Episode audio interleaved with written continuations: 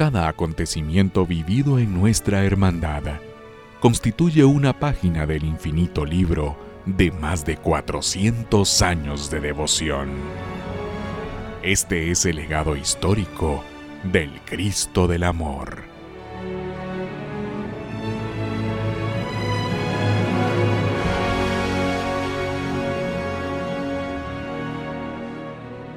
Vamos a platicar acerca del origen y evolución de la famosa urna de bronce que luce cada Viernes Santo nuestro amado Cristo del Amor en su procesión de Santo Entierro.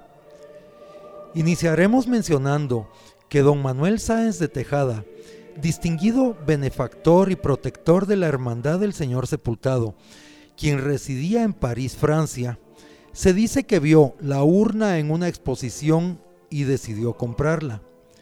Se menciona también que el precio fue de mil pesos plata. Vino la urna en el año de 1866, aunque otras fuentes la sitúan en 1863. Bien podría ser uno el año de la compra y el otro el año de llegada a Guatemala o bien el año de su estreno. Lamentablemente la imagen no cupo de largo en el bello obsequio a la imagen de Jesús, por lo que fue necesario hacerle algunas modificaciones, quedando un ángel al medio de cada vidrio lateral. En el año 1935 observamos en las colecciones fotográficas una nueva modificación consistente en que los vidrios laterales ya eran de una sola pieza y fueron eliminados los angelitos de los lados. Cabe resaltar que los hermanos Antonio, Adolfo y Juan Luis Estrada y de la Hoz, miembros de la hermandad, donaron los vidrios de una sola pieza. Aquí en adelante tomaremos textualmente el artículo titulado Suntuosa urna procesional, publicado en la revista del Centenario de la Hermandad en el año de 1952 y en la cual nos dice, pero aún quedaron las molduras partidas y con visibles remiendos de madera, las cabeceras y ambos lados. De madera eran también los pies que sostenían la urna sobre las andas.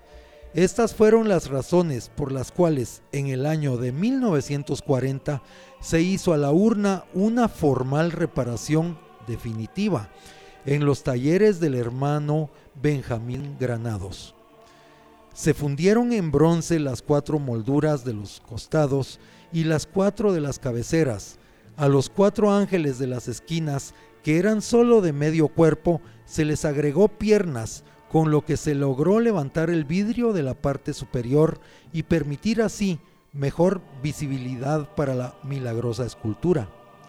También se realizaron en bronce los cuatro pies y las cuatro columnas que sostienen la urna y los cerchones que sobre esta última enlazan y sostienen la corona de espinas y demás instrumentos de la pasión.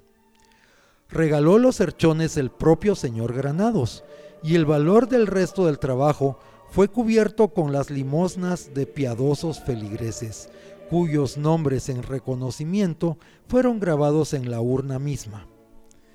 Hoy, los aspirantes se acercan para llevar en hombros al Señor sepultado de Santo Domingo, precisamente por el respeto que se demuestra llevarlo en urna. Y los fieles devotos que piadosamente acuden a ver a Cristo del Amor, pueden apreciarlo en su bella urna donde seguramente también lo vieron sus padres y sus abuelos y bisabuelos, teniendo la fe que igual lo verán sus hijos y sus nietos. Y es que para definir la funcionalidad de la urna, podemos decir que es un bellísimo joyero para la más preciada de las joyas, Cristo del Amor del Templo de Santo Domingo.